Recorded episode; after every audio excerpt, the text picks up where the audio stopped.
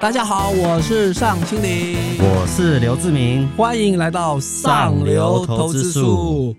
志明哥，听说你现在要分享企业数位转型受惠的好公司，最后的时间我们会留给回复上一集观众的留言。其实大家知道这次的由多转空应该快半年的时间了嘛？其实这段时间大家觉得航股是大跌，其实我们还是要去找未来趋势跟未来方向的公司嘛。在这个股市修正的时候，它如果能找到一个落底的机会，其实你长线布局的话，还是有机会往上走。那当然，我们用长线去观察，像现在各行各业都要做数位转型嘛，哈，那它当然有很多层面。今年其实最重要还是在智慧工厂的转型。没错，其实这三年因为 COVID-19 的关系，哈，很多工厂是不愿意让外人进入工厂，因为万一从外面传染进来，你整个工厂要封厂，会影响是非常大。所以说，过去几年讲那个智慧工厂的这商机哦，其实被压抑了至少三年左右了。当然，现在开始慢慢解封嘛，然后与病毒共存的这个机会越来越高。看起来就是在数位转型的过程中，尤其在数位工厂这一块的话，它会率先启动。因为美中贸易战之后，其实很多的供应链会变成短链的供应链，然后会分成中国的区块跟欧美的区块这两个区块的供应链，它会完全不一样。那不一样的话，你用旧的思维。跟旧工厂的这个逻辑的话，其实在你制造的竞争力其实是会大幅下降的。所以说，新的这个区块的话，其实大家都会用智慧工厂去设置一个新的区块。那它有一个好处是，智慧工厂可以省很多的人力哈。像我们这次采访一家叫做新汉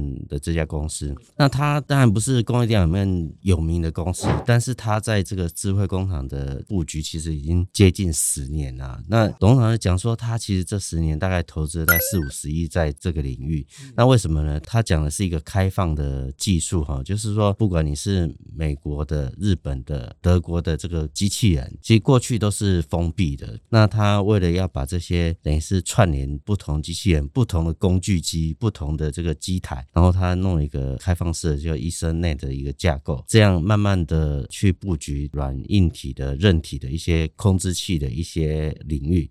所以过去几年营收当然有慢慢成长的趋势，但是它的获利都没有那么好。那今年开始看起来，它有机会会有一个比较好的状态。我举一个他们实际的例子，比如说他们跟东元弄一个这个无人智慧的马达工厂，它有什么好处？是从过去的机台可能会降低百分之三十，然后成本降低百分之十，然后重点是它的效益可能会增加两到三倍。那过去一个工厂可能只能生产一年十万。万台的智慧马达，那可能因为这样用无人工厂的状态下，一年的产量最高可以到二十二万台，等于是两倍多。除了降低成本之外，因为你的智慧工厂的操作人员降低嘛哈，然后电的效能是成长了哈，然后。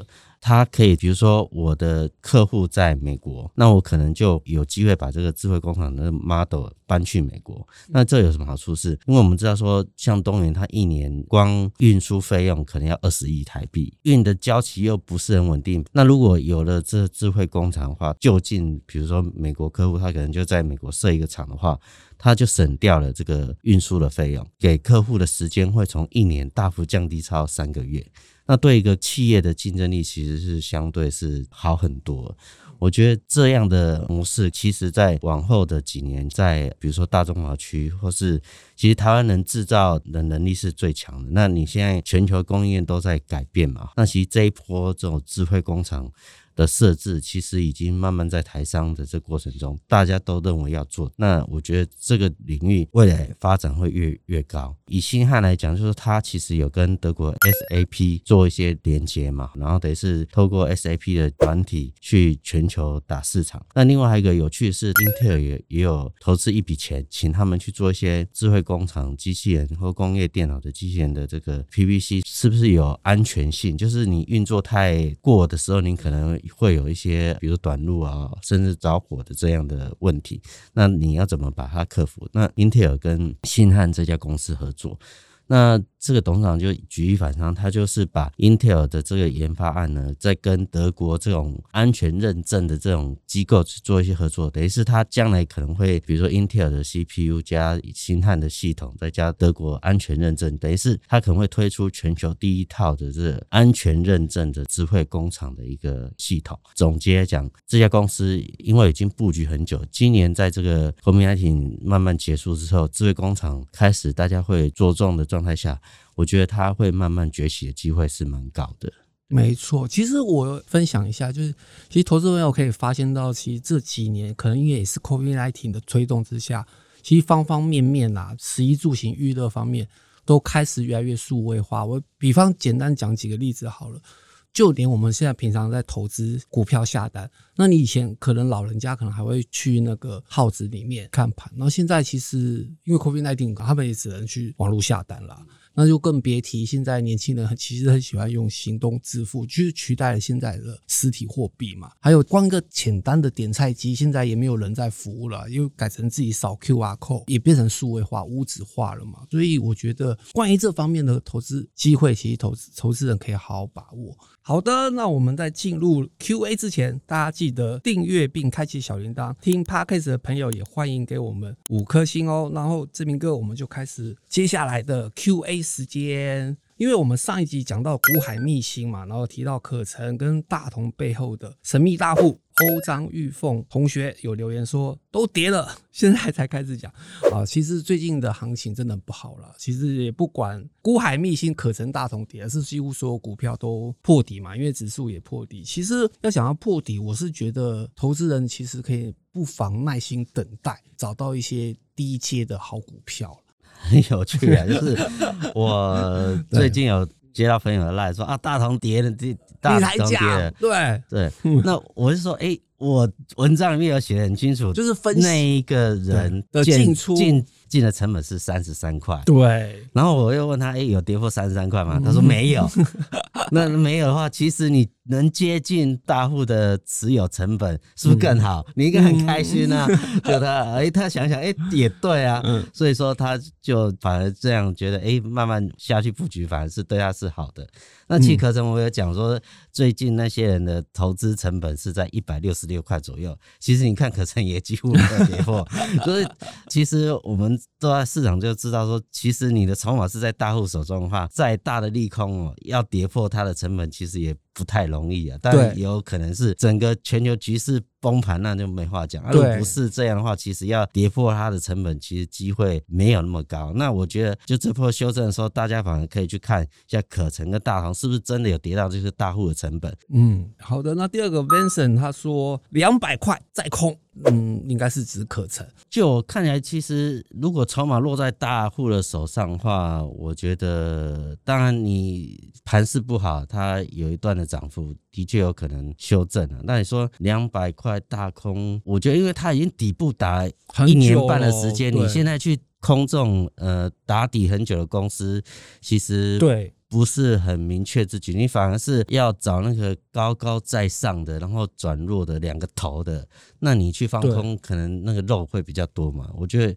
当然有可能可以赚到钱，但是不是比较多的钱。你应该如果真的要放空，应该是找做两个头的头部的公司，然后你就看到投信开始在大卖的，对，甚至是已经跌了二十趴，然后投信准备要停损的那样的公司，那可能它的那个幅度会比较大。好的，那我们第三个有个框框同学问说，请问盘势落底有没有什么讯号可以观察？我先讲好了，其实不外乎就是第一个融资余额到底有没有清干净，第二个我是觉得啦，等美股落底了。现在最关键是因为通膨嘛，那你重点最观察就是油价，这波油价价格是一百二十几块高涨嘛，然后现在可能跌到一百零几左右，但如果它没有再往上走，甚至跌破一百块，那可能这波通膨的疑虑就会变少。然后再是台币的汇率嘛，哈，那台币这波有修正嘛，也有贬值。